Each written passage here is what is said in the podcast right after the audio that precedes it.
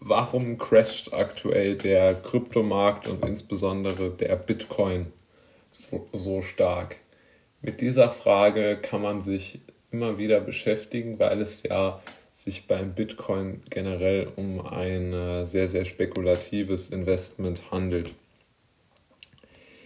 Dieses äh, spekulative Investment ähm, ist ja so ein bisschen auch wie Gold anzusehen. Das habe ich äh, schon immer gedacht und ich habe auch dafür meiner Meinung nach gute Gründe. Also es sind ja beides äh, sogenannte Store Values, die eigentlich keinen wirklichen direkten Bezug auf die Weltwirtschaft haben können. Ja? Also das, ähm,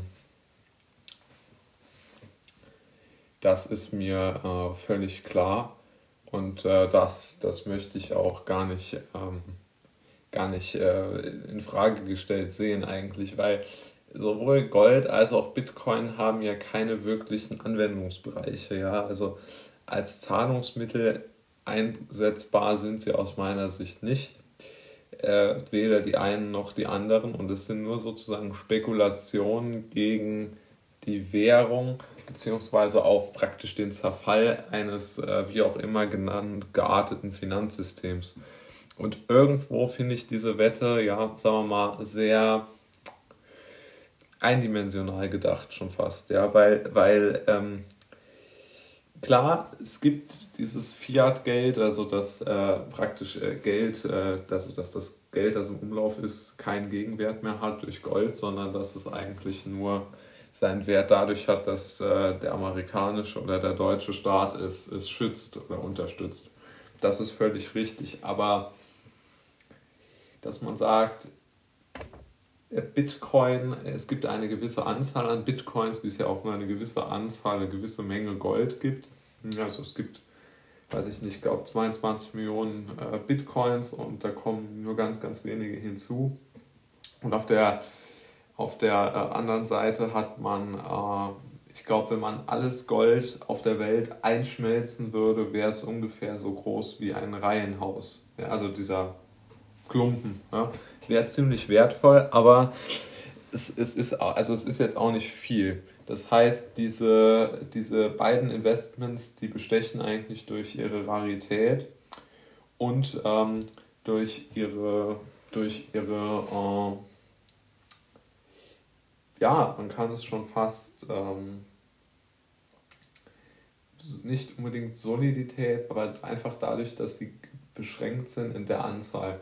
Und der Gedanke ist der, wenn es immer, immer, immer, also wenn der Euro, der einzelne Euro, also der 100-Euro-Schein immer mehr gedruckt wird und es vom Bitcoin immer weniger oder dementsprechend weniger neue gedruckt werden, bekomme ich für meinen Bitcoin ganz, ganz viele Euro-Scheine. Ja, also eine ganz klassische, also ich finde, es hat so ein bisschen etwas von einer äh, Inflationsindexierung.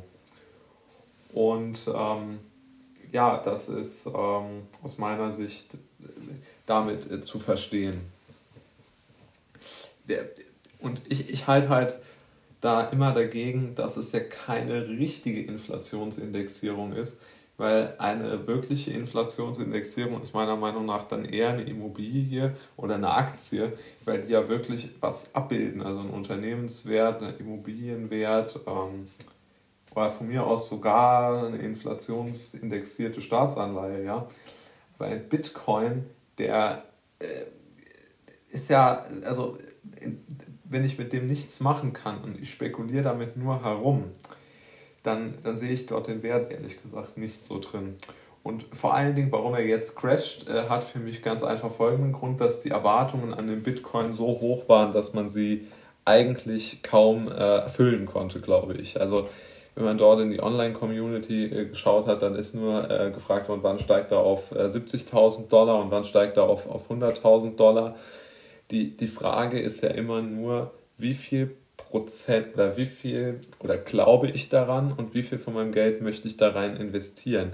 Aber zu glauben, dass man timen könnte, wann man jetzt am besten diesen, diesen Bitcoin ähm, kaufen soll, das, das halte ich wirklich für, für sehr ähm, umstritten und äh, eigentlich kaum möglich, dass man das richtig macht oder richtig machen kann.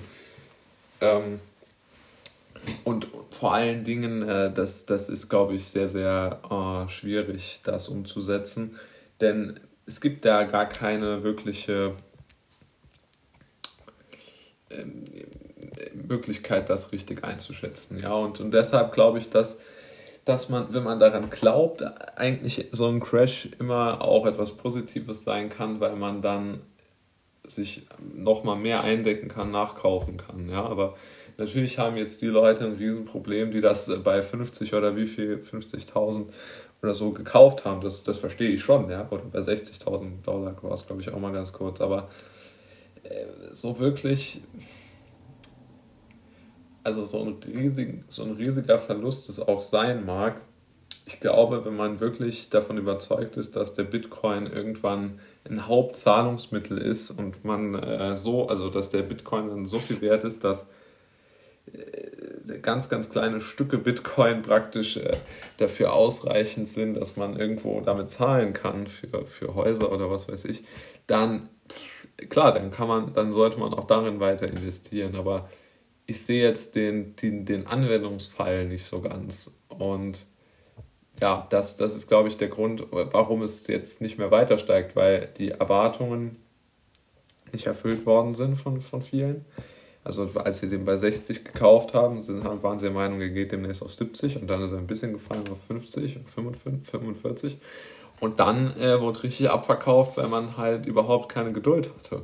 Ja, und ich glaube, diese extremen Erwartungen sind der Grund dafür, dass es jetzt zu diesem enormen äh, Wertverfall, Wertverlust äh, gekommen ist.